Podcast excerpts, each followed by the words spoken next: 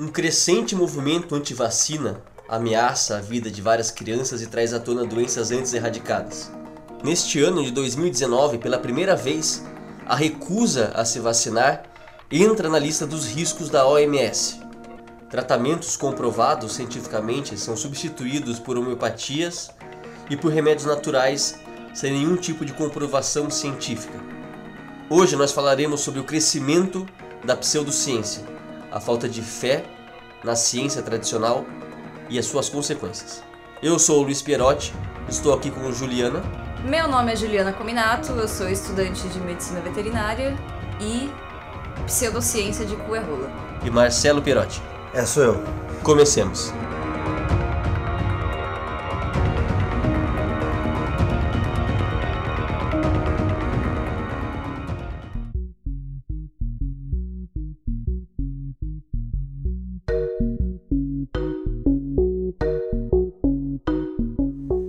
Pessoal, antes do segundo episódio do Caoscast, eu gostaria de lembrá-los que este podcast é uma iniciativa do portal Caos Cultural, uh, espaço onde a gente disponibiliza e compartilha arte, cultura, pensamentos, ensaios, artigos. Então eu convido todos vocês a acessar o site www.caoscultural.com.br Além disso, você pode entrar em contato com a gente pelo e-mail ocaoscultural.gmail.com, deixando sua crítica, seu conselho, seu agradecimento, sua dúvida, um recadinho amigável, como preferirem. Então, sintam-se à vontade de participar desse projeto e vamos continuar o episódio.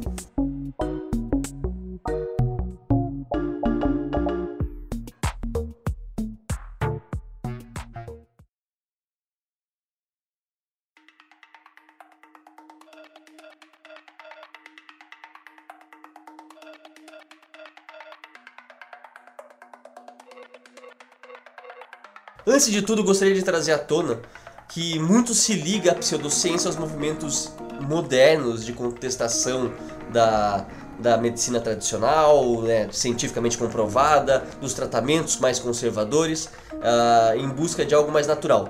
Mas a gente deve lembrar que não é só no campo da medicina ou da modernidade que a pseudociência existe. A gente poderia dizer, portanto, que a pseudociência é qualquer tipo de prática não comprovada, indo de feitiçaria a um, uma espécie de ignorância ou ignorância proposital de, de acontecimentos históricos ou coisa do gênero? Ó, eu acho que a feitiçaria não seria nem tanto uma pseudociência, né? Apesar dela ser não focada em ciência, não baseada no, no científico, eu creio que para que aquela, a gente chamar uma coisa de pseudociência, você precisa ter essa, essa coisa ser travista de, de cientificamente comprovada, né? Aquela coisa que às vezes as pessoas colocam de ah, porque eu já diversos é, cientistas já falaram isso e aquilo, tipo mudança climática não existe, porque um cientista da USP disse que não. E eles tentam é, criar uma base Empírica. falsa. Um é, empirismo falso. Exato, eles tentam criar uma, uma rede de, de, de, de, de textos, entre aspas, teorias furadas, assim, mas que é, acabam dando esse ar de que seria uma ciência. Eles tentam enganar que aquilo ele, ele segue o método científico, que aquilo uh, é embasado, enfim. Então, para ser uma pseudociência, acho que em primeiro lugar, como a gente vê em, em movimento anti-vacinação, em, em movimento de terra plana, criacionismo, enfim, uh, você tem que ter essa, esse querer se passar por ciência, o querer ser chamado de ciência, né? É, eu acho que a pseudociência acaba se difundindo muitas vezes na sociedade de forma tão fácil, porque ela é quase como se fosse uma infantilização do que é o pensamento científico. Então ela tenta meio que mimetizar. Sabe é, quando, sei lá, você é criança e a sua, você vê sua mãe mexendo no liquidificador. Ela vai lá e compra um liquidificador de brinquedo para você. Uma arma. Uma arma de brinquedo. E ela vai lá e compra um liquidificador de brinquedo para você. Você vai brincar com aquele liquidificador. Você vai acreditar que aquilo é um liquidificador. Afinal, ele até faz barulhinho, ele gira as hélices e tudo mais, mas ele não tem a mesma função de um liquidificador. A pseudociência, eu acho que ela é quase como se fosse o liquidificador de brinquedo. Então, assim, qualquer prática de uh, algum tipo de feitiço que a pessoa, que a pessoa queira fazer, alguma crença uh, dentro de uma ciência humana específica, a sociologia, que é um deturpada para a cabeça da pessoa, isso talvez só possa ser considerado então uma pseudociência quando a pessoa tiver, quando esse indivíduo em si tiver consciência de que existe uma ciência e de que ele tente mimetizar essas ações ou ignorar ela por conta de outra? Existem exemplos em todas essas áreas. Por exemplo, você tem uma, toda uma biblioteca de, de estudos, é, um background de estudos, de, de é, textos embasados, publicações científicas dizendo certa coisa. Vamos dizer assim, dizendo que a evolução é um fato. E aí você vê um movimento que é, é legal você pensar nesse, só para dar uma exemplificação do que é do que é pseudociência, porque ele foi feito para travestir realmente uma ideia que já existia antes. Mas a ideia do design inteligente, por exemplo, que é, é nada mais, nada menos do que o criacionismo com áreas de ciência, né? E a partir disso você vê eles criando, é, criando mecanismos, criando, é, é, enfim, provas, entre aspas, para provar que aquilo que eles estão fazendo é, é ciência.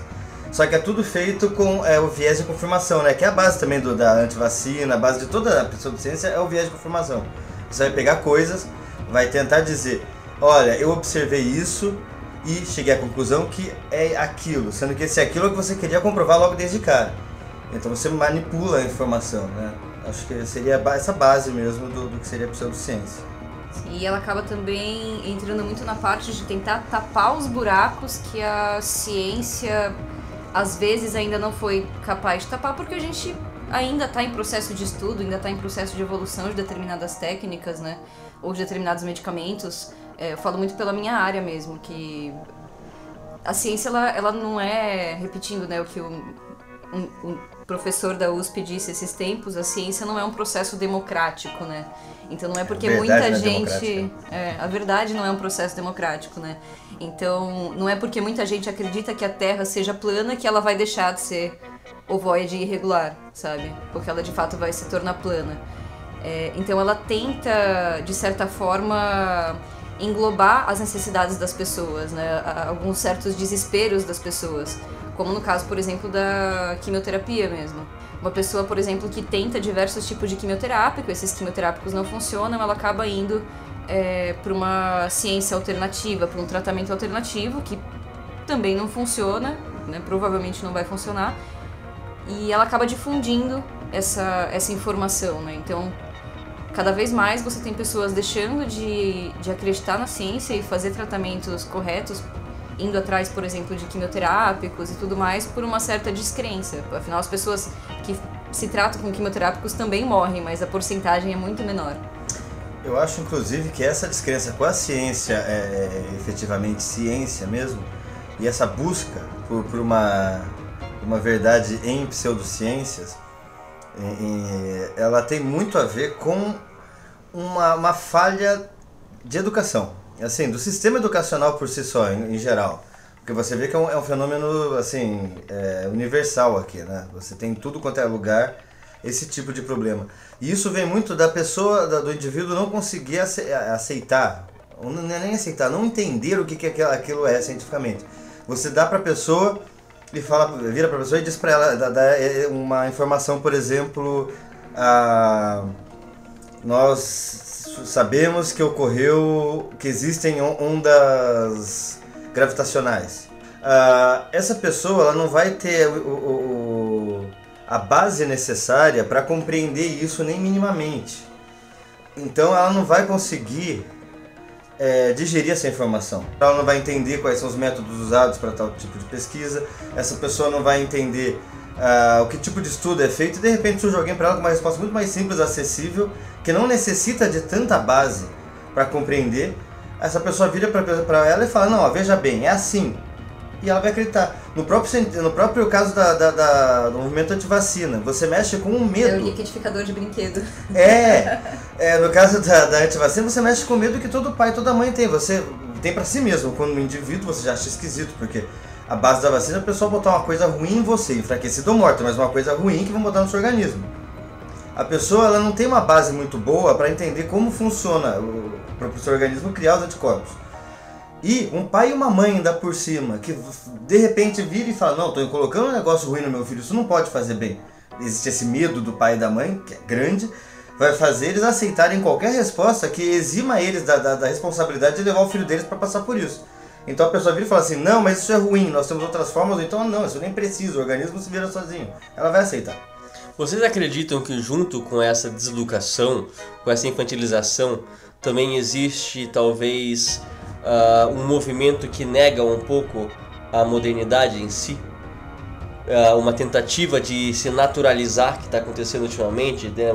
a gente percebe um certo movimento quase volta de um, de um, de um pensamento meio hippie hoje em dia, tentando trazer de volta uma naturalização, acreditando que todas as coisas que vêm uh, de uma de uma origem uh, natural, silvestre, elas fazem bem simplesmente, e nada que é, que é industrializado pode uh, ter esse mesmo efeito? Isso eu acho muito legal, porque não é só desse eu lado. Eu não diria nem industrializado, eu diria sintético. Também, é. Mas isso é muito engraçado porque a gente chegou num ponto onde a, até a dicotomia do riponga de esquerda e o outro lado é, como é que você fala, desenvolvimentalista de direita, nem essa, essa dicotomia está existindo mais em certos pontos. Porque você tem esse grupo, é mais, é, enfim, você consegue identificar mais como uma esquerda maluca, que é a do Riponga, que é o que ah, as grandes corporações querem matar meu filho, não sei o quê. E você tem um lado, que é o mais de, de, de direita, que eu não vou citar nomes, mas tem guru de governo que segue ele, hum. uhum. que acredita em coisas assim, tão absurdas quantas, mas com motivos deles, assim, né?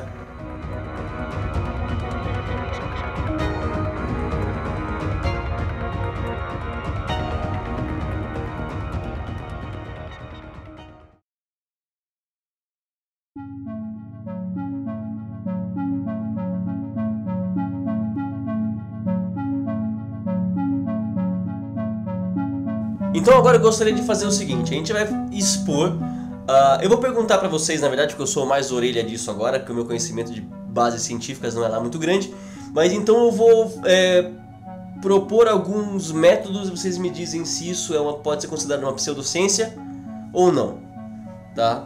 Uh, primeiro, homeopatia. Não, não é nem necessário ciência, você precisa de lógica. Com lógica Exato. você debanca, eh, desbanca a homeopatia é simples, cara. Não, é, dentro da é classe médica você até tem alguns médicos que defendem homeopatia, mas todos eles são baseados em achismo e todos os estudos já feitos é, com substâncias homeopáticas, com princípio homeopático, comprovaram que é balela, que não funciona, que não passa de uma fraude. É, você vê assim, por exemplo, rapidinho. Se você, eles, eles partem do princípio de que a água tem memória. Memória de que o que vai fazer você se sentir melhor é o seu próprio é, é, o veneno, a coisa que seria fazer você se sentir mal, se ela for diluída o bastante na água. Bom, isso que eu é gostaria de dizer. Talvez alguém que esteja ouvindo esse programa agora não sabe o que é um, homeopatia. Exatamente, seria isso. Seria você pegar uma quantidade quase insignificante numa substância, misturar num monte de água e acreditar que isso durante muito tempo vai fazer um efeito igual ao de um medicamento é, basicamente maneira... você, por exemplo, pegar, sei lá, uma gota e de um determinado, sei lá, de camomila pingar dentro de uma piscina e falar que aquilo é calmante. Aquilo é chá. Não, mas é, até, até tem uma. Ó, de uma forma bem simplista, a homeopatia ela funciona com esse princípio. Mas eu gosto de pensar no princípio nessa ideia de, de memória d'água, porque imagina assim, quantos bilhões de anos tem a água que a gente bebe hoje? Essa água já foi parte de, de, de organismo de dinossauro, já foi parte de cocô de alguma coisa, já foi urina. Ela tem, se ela guarda tudo isso na memória dela, cara, e se a homeopatia funciona de verdade, não precisaria todo mundo remédio nenhum. Olha, só no mundo porque... moderno, a quantidade de vezes que essa água já saiu da minha privada e entrou pela minha torneira Exatamente. depois de um tratamento. Então, isso já, já, já é uma. Eu já tô fodida. Isso é necessário lógica, você não precisa nem de, de debater o mérito científico. Próximo medicamentos de tradição indígena em substituição a tratamentos modernos, do tipo tomar ayahuasca no lugar de tomar o antidepressivo. Depende, aí você entrou num ponto muito interessante, porque assim, é... a medicina tradicional indígena ela traz de fato diversas plantas que é têm. fitoterápico, né? É, sim, mas que têm propriedades muito interessantes para a ciência. Só que essas propriedades precisam ser estudadas e precisam ser classificadas exatamente é, para quais tipos de, de terapias elas são úteis de fato ou não. Quais são essas propriedades, né? Então você pegar, por exemplo, uh, uma ayahuasca, ah, uma ayahuasca seria muito interessante, vai, isso vamos imaginar que tivesse estudo suficiente sobre isso, né? Que hoje em dia a gente ainda tem uma informação muito escassa. mas ah, seria interessante para determinado, determinado tipo de doença, mas para uma pessoa, por exemplo, que tem é, uma tendência a ter esquizofrenia, uma pessoa, por exemplo, que tem uma tendência a ter bipolaridade, ela já é uma substância extremamente perigosa. Uhum. Ela é uma substância que pode desencadear determinadas coisas. E a gente ainda não sabe é, qual é a consequência do uso dessas substâncias a longo prazo. Então, será que ela desencadeia, por exemplo, um Alzheimer? Será que ela não, ante não antecipa um Alzheimer, um Parkinson? Isso não falando da ayahuasca, mas falando de enfim, é, inúmeras plantas que existem por aí, sabe? É, o que acontece, eu acho, nesse, nesse caso de medicamento fitoterápico de base indígena e etc., é que o conhecimento indígena, o conhecimento do nativo, do pessoal que estava aí antes e convivia, é, é aquela sociedade convivia com essas plantas, é um conhecimento de base. É um, é um negócio mais orgânico, né? O conhecimento que esse pessoal tinha dessas próprias plantas, dessas substâncias, é orgânico. Então, fazia parte da vida deles de uma forma que, que pra, na, nossa, na nossa ciência não faz da nossa. A gente não, não tem como a gente seguir a lógica deles. A gente não vive a mesma vida, o mesmo universo em que eles vivem. Você está aqui, você tem uma lógica, tem uma ciência, tem uma medicina que vê essas coisas de uma forma é, é objetiva e diferente daquelas a gente tem uma lógica que vai separar as coisas em, tipos de substância, vai fazer estudos com relação a elas, e não é, é necessariamente essa, essa herança passada de pai para filho que seria o conhecimento muito válido, né?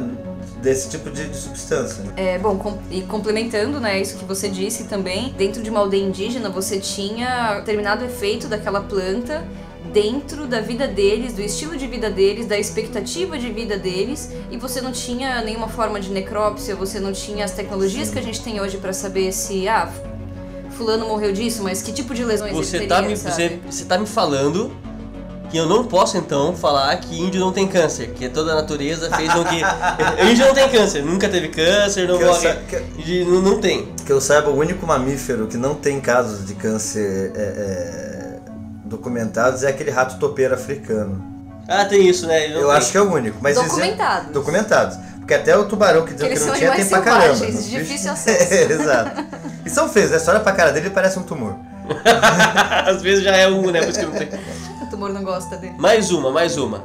Criacionismo. Quando você escuta membros do Ministério da Educação falando que pretendem ensinar a história por Deus, porque Deus é o dono da história e, e o criacionismo, como ao invés do darwinismo, isso é uma pseudociência? Um primeiro ponto, assim, isso é demência, né? isso não faz o mínimo sentido dentro do, do, do nosso sistema de ensino você fazer esse tipo de coisa. E sim, a partir do momento que você vira, porque assim, você, o que, que você tem na ciência? Você precisa de, de uma você precisa, o que, que o estudo científico vai te trazer? Você vai ter uma observação de um fenômeno que vai ser comprovado, seja através de, de, Enfim, vai ser comprovado através de um estudo, vai ser comprovado através da, da, da revisão por pares. Você tem todo o método científico. Você tem toda uma, uma cadeia de eventos que você deve seguir no método científico.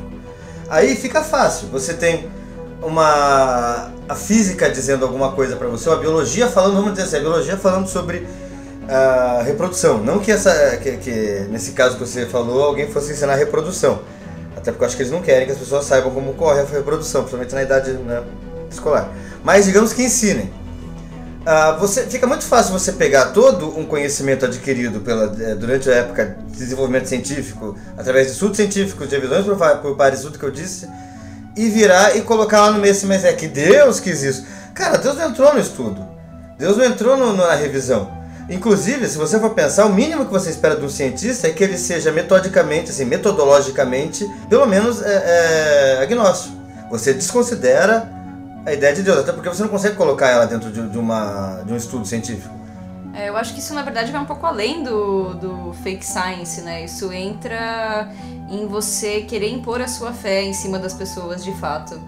Dentro desse, então, eu vou mandar mais um que a gente não precisa se alongar muito neste, porque só tenho uma dúvida. Terraplanismo é pseudociência?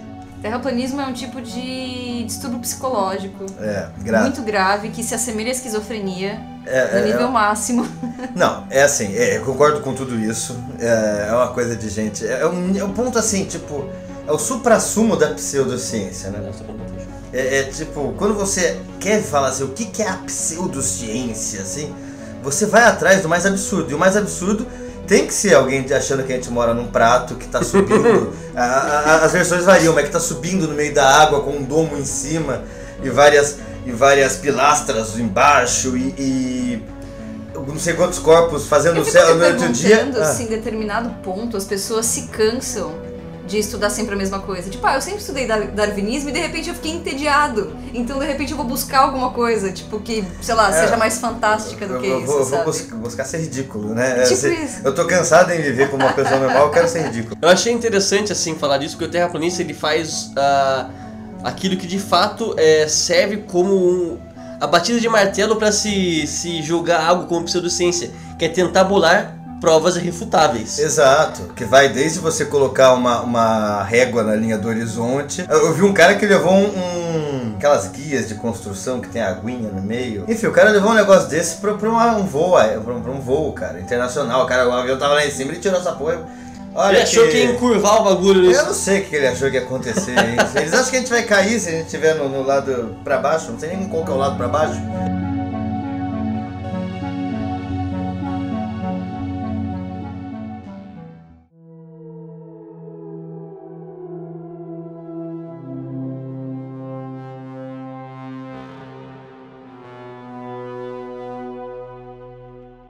Mas agora eu gostaria de falar então, acho que pelo que mais tem afetado a nossa vida atualmente, uh, dentre todas as pseudociências, histerias coletivas e teorias da conspiração, que é uh, o movimento anti-vacina. Da onde vem esse movimento? Uh, bom, esse movimento, na verdade, ele foi criado, foi criado, né? Eu acho isso.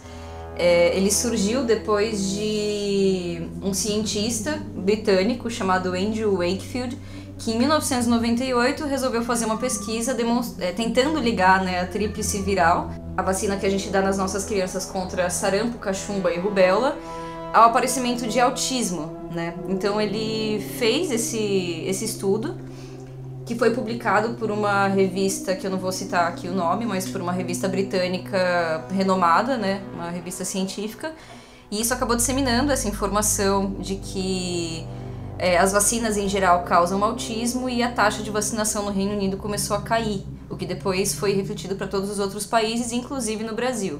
Né? Depois, mais tarde, foi descoberto não só que ele não tinha é, nenhum tipo de pesquisa concreta, ele não tinha autorização do governo para fazer é, para fazer essas pesquisas e ele inclusive manipulou o resultado de algumas de, de algum desses experimentos para dar para dar base para a teoria dele, né?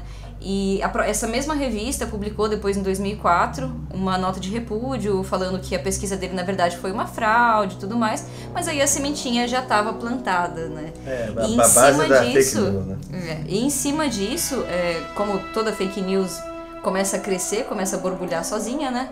Em cima disso foram, foram se criando é, outras teorias malucas de que uh, não só a vacina causava autismo, mas de que ela é, era uma forma do governo controlar a população, de que aí eu acho que já beira a esquizofrenia coletiva mesmo. Eu, eu gosto dessa. de que é, o organismo das crianças não, não consegue lidar com uma carga viral tão grande, né, com uma carga viral bacteriana tão grande, de que a, as próprias vacinas causavam as doenças. E aí você, por exemplo, tem algumas argumentações do tipo, ah, mas você tem, sei lá, pessoas que, tomar, que tomaram vacina, mas que, mas que pegaram a doença e morreram, né? E a OMS ela já divulgou, né? Ela tem uma, uma taxa média de eficácia das vacinas que vai, acho que, se eu não me engano, de 85% a 95%. Toda vacina não é 100%, claro que não, mas a taxa de pessoas que ficam doentes sem vacina muitas vezes chega a quase 100%, como é o caso do sarampo, comparado às pessoas que tomaram é, que tomaram vacina, né? Engraçado que você viu, inclusive, o caso que um dos grandes agitadores do movimento anti-vacina, todos esses links e textos que a gente está falando aqui vão estar tá no post junto, né? Pra, pra animar a vida dos ouvintes aí com todas essas. Uh, esses exemplos de absurdo, mas um dos grandes é, agitadores do movimento anti-vacina está internado no hospital com sarampo. Eu só queria dizer isso. E também tem um outro ponto né, que, é, que é importante é, frisar, que não é só a, a vacina funcionando para o indivíduo. A vacina ela tem, ela tem uma, uma outra função quando você pensa na comunidade, não só no indivíduo que vai ser que, que, que faz uso dela, que é você criar uma, uma parede até. Porque você tem indivíduos que eles não podem tomar vacinas, que eles têm problemas assim no sistema imunológico deles, que eles. É, acho que até a, a Ju pode explicar melhor. E essas pessoas elas precisam de gente vacinada ao redor delas, né? Você, elas vão essas pessoas vacinadas vão, vão, vão é, cuidar para que esse germe, essa bactéria, esse vírus não chegue à pessoa que está Imunossuprimida. Exatamente. É, você tem pessoas que têm o vírus HIV, pessoas que têm o desenvolvimento da AIDS, por exemplo, que elas têm uma imunossupressão gigante. Pessoas que tem- estão fazendo quimioterapia você também não tem- isso podem, que eu né? ia citar agora. Você tem pessoas que estão passando por um processo de quimioterapia ou de radioterapia que também imunossuprime. Você tem pessoas que passaram por, tran- por transplante e precisam tomar imunossupressores, é, muitas vezes para a vida toda. E tem doenças crônicas até que Você- de crianças. Sim, assim, você não tem pode- doenças crônicas, né? Doenças autoimunes que forçam a pessoa a tomar imunossupressores para a vida inteira. Lupus. Como lupus, por é exemplo. sempre o É, alguns casos. Mas, então, assim, além de ser é, uma negligência consigo mesmo, é um egoísmo, pra não falar de outra forma, é um egoísmo do caralho com essas pessoas você não se proteger. E eu vou dizer que antes eu achava que isso era uma coisa só de gente muito doida mesmo. Só que ano passado eu cheguei a, a ter contato, eu acho que você também, Ju, me contou, de pegar Uber, pegar um táxi, ouvir na rua pessoas que estavam falando que não iam se vacinar. Ah, vi muito isso também, cara. Sabe? Que é uma coisa, tipo de coisa que eu não imaginei que eu veria. Sim, ano passado eu peguei um táxi, inclusive foi na época que eu tava fazendo quimioterapia.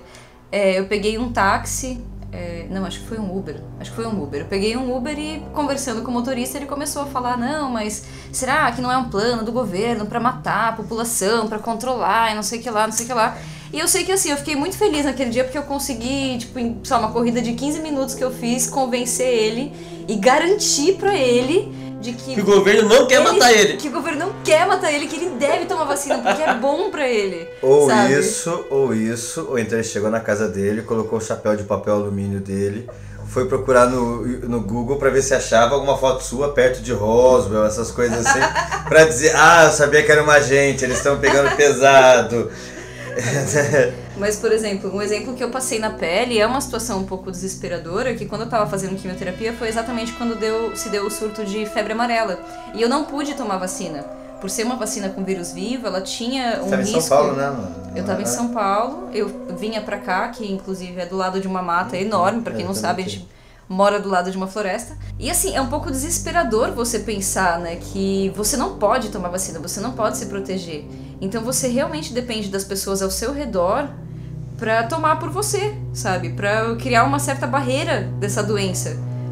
Pra diminuir, pelo menos, pra minimizar a chance de Essas você pessoas pegar. são reme- é, totalmente doentes da cabeça, são loucas e falam, não, eu não vou tomar. né? Egoísmo. Inclusive é o seguinte, então você vai tomar a porra da vacina, seu filho da mãe que está pensando em não fazer isso.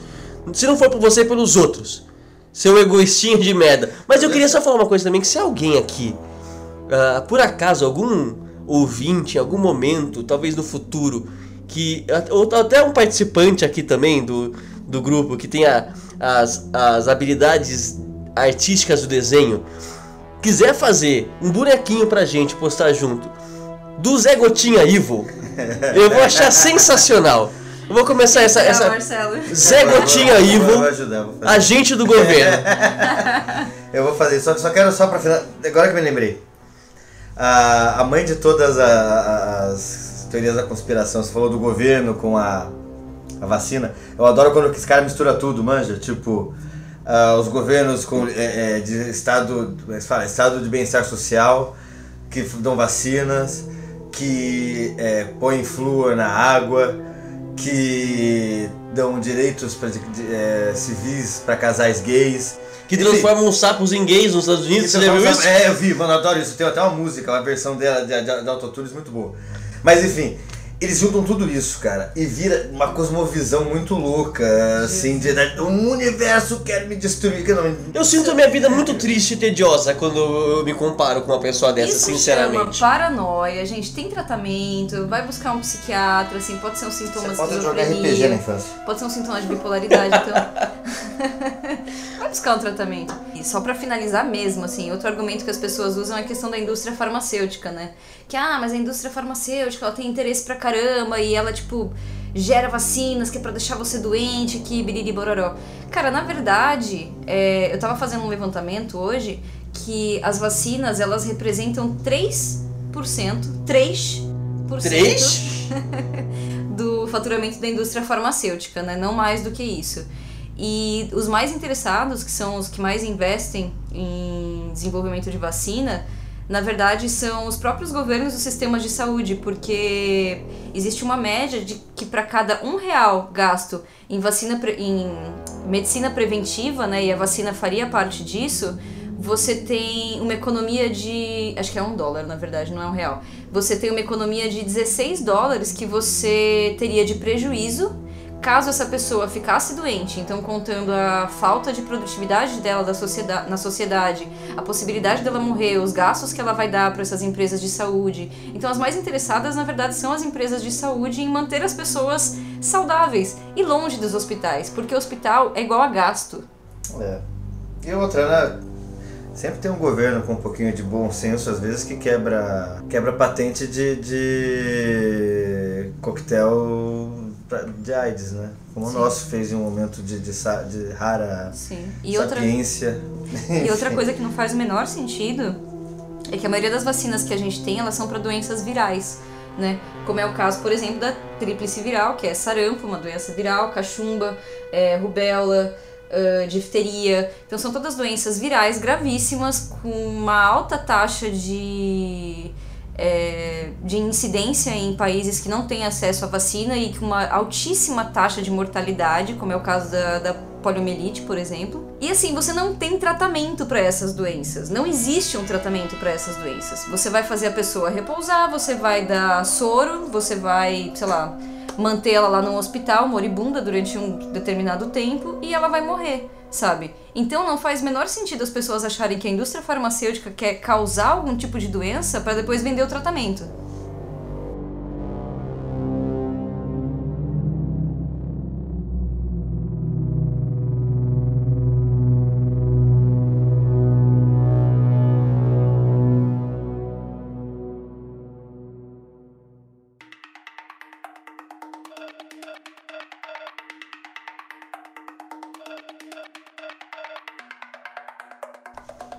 Finalizar então este pequeno papo, uh, eu gostaria que a gente falasse um pouco sobre as consequências, né? Porque muito se pensa que a pseudociência, a ação de não aceitação de um tratamento convencional por alguma coisa nova, inovadora, natural ou só a esquizofrênica mesmo pode afetar esse cidadão, mas o quanto isso não afeta pessoas, digo, para além, por exemplo, do caso que a gente sabe que é da vacina especificamente, que se você não tomar, você pode começar a porra de uma epidemia gigantesca de um tipo de doença que já foi erradicada. Uh, Resident Evil. Resident Evil, é, exatamente. Ou você não vacinar seu filho e ser um pai de merda. É, tipo também. isso também, é um ótimo ponto. Mas o que mais vocês já viram? A uh, Juliana, eu sei que como a gente já comentou algumas vezes, passou por um câncer no ano passado e sentiu um pouco na pele essa situação de receber conselhos demais e conselhos até, até determinado ponto.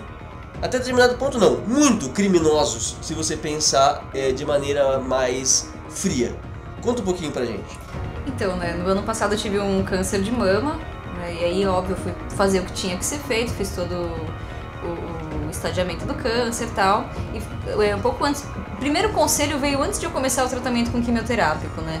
Onde colega, que eu não vou chamar de amigo, mas um colega, veio oferecer um tratamento menos agressivo e, de acordo com ele, muito eficaz contra o câncer.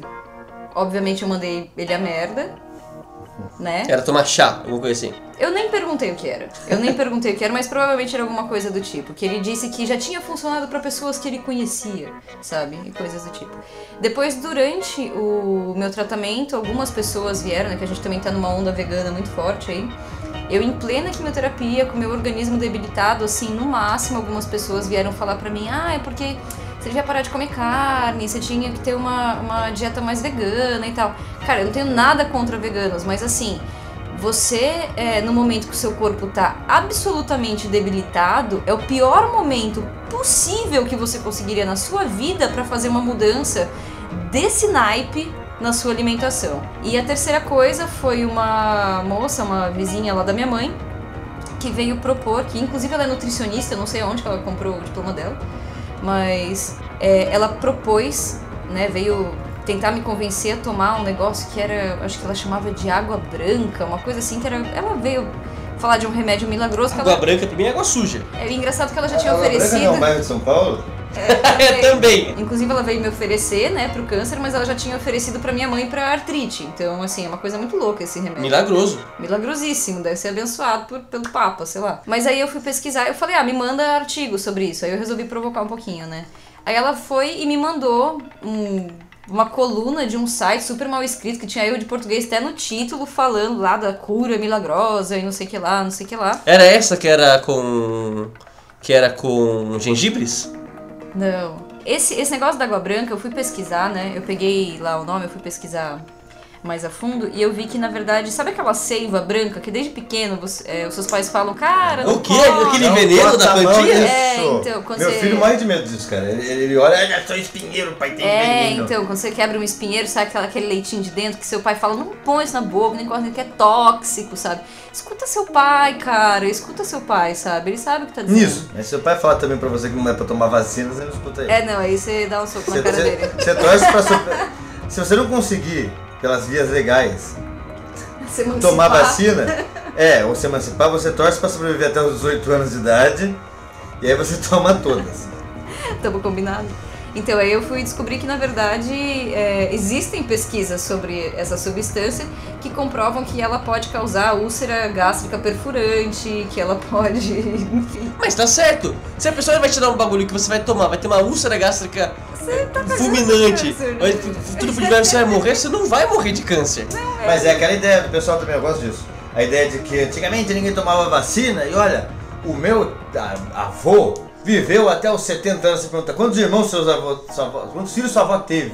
20. 20, quantos filhos sobreviveram? Quatro? Então pronto, assim, tipo, o resto morreu antes, né? tipo, se sobreviveu a uma doença dessa, ele vai sobreviver até o final. Isso não é questão de que a vacina funciona, é questão de. de como é que se fala? Ah, seleção natural. Seu, seu avô era mais forte. Parabéns. Outra coisa que eu, que eu gostaria também de conversar, Ju, é.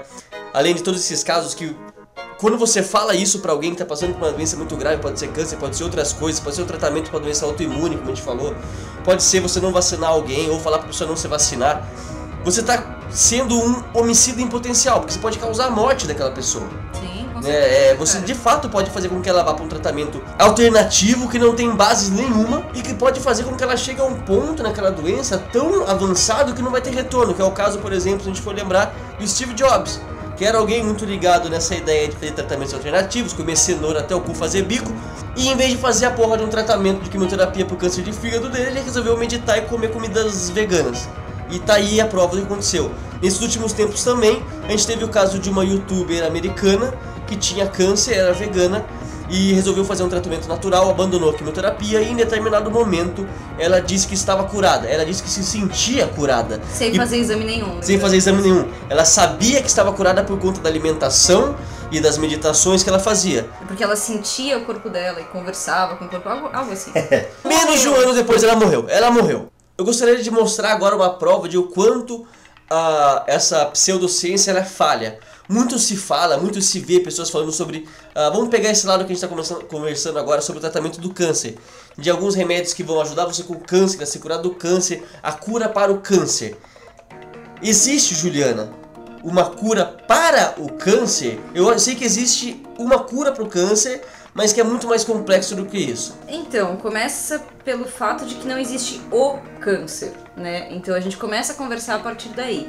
Esses tempos atrás eu assisti uma palestra, eu não me recordo agora o nome, é, o nome da mulher que estava dando a palestra, mas ela disse: se alguém chega pra mim e fala que tem a cura do câncer, eu já sei que a pessoa não sabe nada sobre câncer. Porque câncer não é uma doença, câncer é um conjunto de doenças que tem algumas coisas semelhantes entre si, mas ele pode ser de diversas origens, ele pode ser de diversos, diversos níveis, ele pode ter diversas manifestações e inclusive ele é um desafio por causa disso, porque em cada organismo ele se manifesta de uma forma diferente. Então assim, ah, há cura para o câncer? Ah, eu me curei, por exemplo. Eu fiz quimioterapia, o meu o, tipo de tumor que eu tinha respondeu super bem à quimioterapia e hoje em dia eu posso dizer que eu tô curada.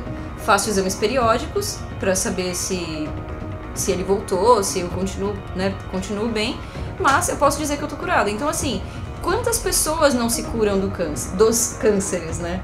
Todos os anos. É, claro, existem alguns tipos, como é o caso do câncer de fígado, que são mais agressivos, que as pesquisas ainda não conseguiram chegar num ponto de detectar ele precocemente, né, que é eu acho que o maior desafio. Mas o câncer é, um, o câncer é uma, uma forma genérica de se referir a um grupo infinito de doenças. Ou seja, quando você escuta alguém falando sobre um tratamento natural, sobre um tratamento alternativo, sobre formas é, medicinais é, chinesas antigas e indígenas para se curar o câncer, você já sabe que a pessoa não sabe do que ela está falando. É, leva em consideração, né? Vamos só complementando o que eu falei antes, a gente tem que levar em consideração que assim existem mais de mil tipos de quimioterápicos diferentes e cada tipo de câncer exige um tipo diferente de quimioterápico. Né? Então, é, sempre que você for, e não só quimioterápicos, mas é, inúmeros medicamentos que a gente utiliza, inúmeras técnicas que a gente utiliza, né, que estão cada dia mais avançando é, dentro das pesquisas e mostrando resultados mais, mais efetivos. Principalmente, né, cara, eu tava. Você pode fazer, claro, sei lá, uma, uma terapia alternativa que vá, por exemplo, combater os efeitos colaterais da quimioterapia. Ah, você pode usar uma coisa ali que de repente vai ajudar até. Tem gente que, sei lá, eu, eu não consegui particularmente, eu tentei, para mim foi péssimo, mas tem muitas, muitos pacientes oncológicos que usam a maconha para restabelecer o apetite, conseguir se alimentar melhor. Então, pô, muito legal, bacana, mas assim, sempre converse com o seu médico, sempre fale para ele é, sobre o que você tá pensando em usar, independente do que for. Pode ser um bagulho legal, muito louco, assim, mas chega para ele e conversa, porque às vezes isso que você tá usando pode interferir na eficácia do próprio quimioterápico. Mas a vacina você tem que tomar. Eu acho que você tem. É, é legal você tomar remédios. É legal, mesmo que você não acredite neles. Porque você, você tem uma, uma janela para aquele papo de você poder falar assim: não, olha só, eu tava fazendo tratamento há cinco meses Aí eu comecei a tomar junto, esse negócio, sei lá, a comer pedra de calçamento junto. E a pedra de calçamento me salvou. Sim, pode falar isso. Todo mundo sabe que foi o remédio, cara. Enfim, pronto. Bom, acho que era isso que a gente tinha para conversar hoje, apresentar um pouco da, dos motivadores da pseudociência, seus riscos uh, suas consequências, todos os links que a gente conversou, outros conteúdos sobre o tema, vou manter aqui embaixo no post. A gente vai colocar aqui na descrição também o link para algumas notícias, né, nos quais a gente embasou uma parte da, das informações aqui demonstradas. E eu queria então deixar esse espaço final pra gente dar uma mensagem. Ah, cara, a única coisa é que assim, até o ponto que te faz bem psicologicamente, da hora vai fundo, vai na fé, literalmente. Agora, a partir do ponto que começa a te prejudicar, prejudicar de repente os seus familiares, as pessoas ao seu redor e as pessoas que dependem de você, pare e pensa. Dá uma pesquisadinha, não é difícil, sabe? Internet tá aí pra isso, velho. Marcelo? Eu acho que você deixar de. de, de... Vamos pensar assim. Uh, você pode parar de tomar vacina, por exemplo. Você pode fazer isso. Mas tenha responsabilidade, só faça isso se você conseguir viver de forma completamente assim, é, é, distante de tudo e de todos, assim. Para que o, a, a, besteira que você vai fazer para você mesmo não, não, não influencie os outros, né? Porque, enfim, a sua ignorância não te dá o direito de fazer todo mundo se fuder no final. E agora, só para finalizar, se vacina não funcionasse, donos de grandes fazendas e abatedouros não gastariam tanto com vacina para proteger o rebanho deles por ano. Pensa nisso.